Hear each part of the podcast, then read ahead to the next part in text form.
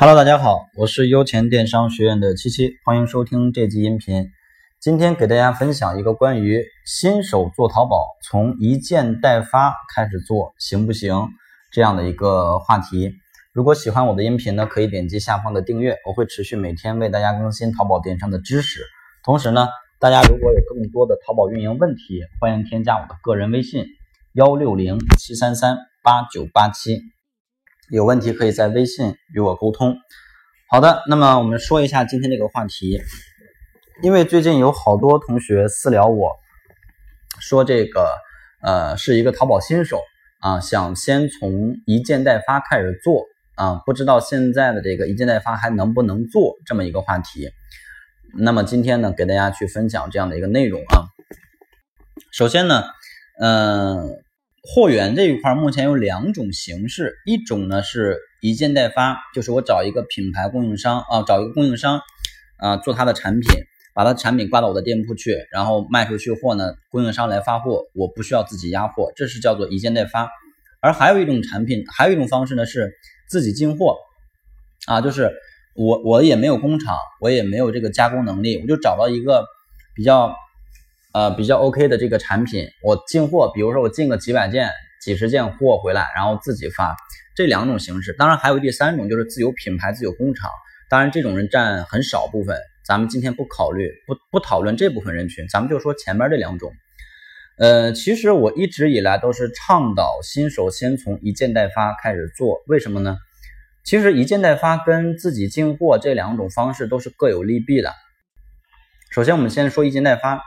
一件代发它的一个优势就是我们的一个成本比较小，因为不需要自己压货啊，不需要自己压货，那呃风险相对比较低啊，风险相对比较低，因为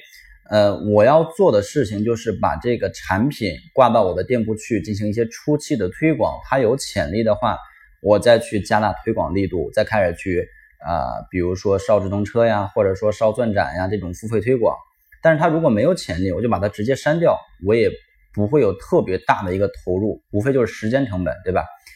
那是呃，但是它的一个弊端是什么呢？弊端就是我们个人很难去很好的把控住这个供应链，就比如说货源的稳定性、货源的质量、货源的做工，包括发货的速度这一系列的问题，我们没有办法自己把控，因为自己不是工厂，而且呢，初期我们的订货量很小。你没有资格去跟供货商来谈判，你要给我做什么样的产品，你要给我保证什么什么质量，你没有这个资格去跟人家谈判，对吧？所以这是一件代发的优劣势，而自己进货的优劣势呢？自己进货的一个优势，第一就是我们的利润相对会比较高，肯定要比这种一件代发的呃利润要高一些，这第一点，因为人家给你发货，那肯定是要收钱的，对吧？要收一些这个。工人费用对不对？那我们自己发呢，就相当于把这部分费用省下来了。而且你一次货进的比较多的话，比一次拿一件货价格肯定要便宜。所以自己进货呢，呃，利润高一些，而且我们可以自己去，嗯，保证发货速度啊，保证这个发货前的一些基本检查呀，这些咱们可以保证。但是它也有很大的弊端，什么弊端呢？比如第一点，如果说这些产品。并没有图片，那你自己进货回来，你要去拍图，对吧？那一个款式拍图，便宜点的可能三四百块钱，贵一点的可能一两千，拍一个款啊，你比如你进了十个款，这十个款过来拍摄图片，最起码得花个几千块钱，四五千块钱，这是一部分成本。其次呢，就是你进回来的这些货不一定每一个都能卖，每一个都有市场的需求，并且每一个能卖得起来。万一到最后，我们这其中有，比如进了十个款，每个款进了十件，进了一百件货，这一百件货每一件的成本，比如说是八十块钱，那就是压了八千块钱。其实这是很少的压货量了，对吧？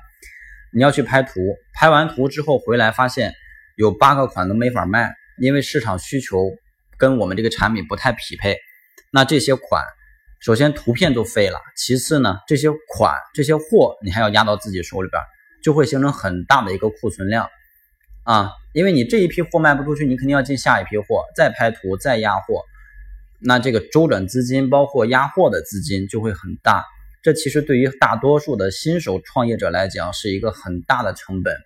啊，因为很多人新手创业可能并没有多少资金，可能手里边就有个三五万块钱，其实根本就承受不住几次这种产品的周转。所以我的个人建议呢是，前期我们先从一件代发开始做啊，哪怕这个产品并不完美。但是一定要记住，我们不是一辈子只做这一个供应商的产品，或只做这一个货。我们在运营店铺的过程当中，在不断的去完善，啊，积累我们自己的经验，积累我们的资金，积累我们的资源。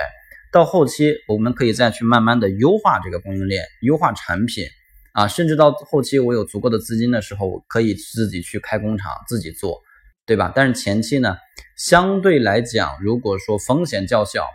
嗯，起步比较低的，就是先从一件代发开始做啊，这是给到大家的一个建议。当然，一件代发做淘宝还能不能赚钱？我告诉大家的答案是肯定的啊，是一定可以赚钱的。好的，那今天这个音频呢，就给大家分享这么多。如果有更多的问题，欢迎添加我的个人微信幺六零七三三八九八七，感谢大家。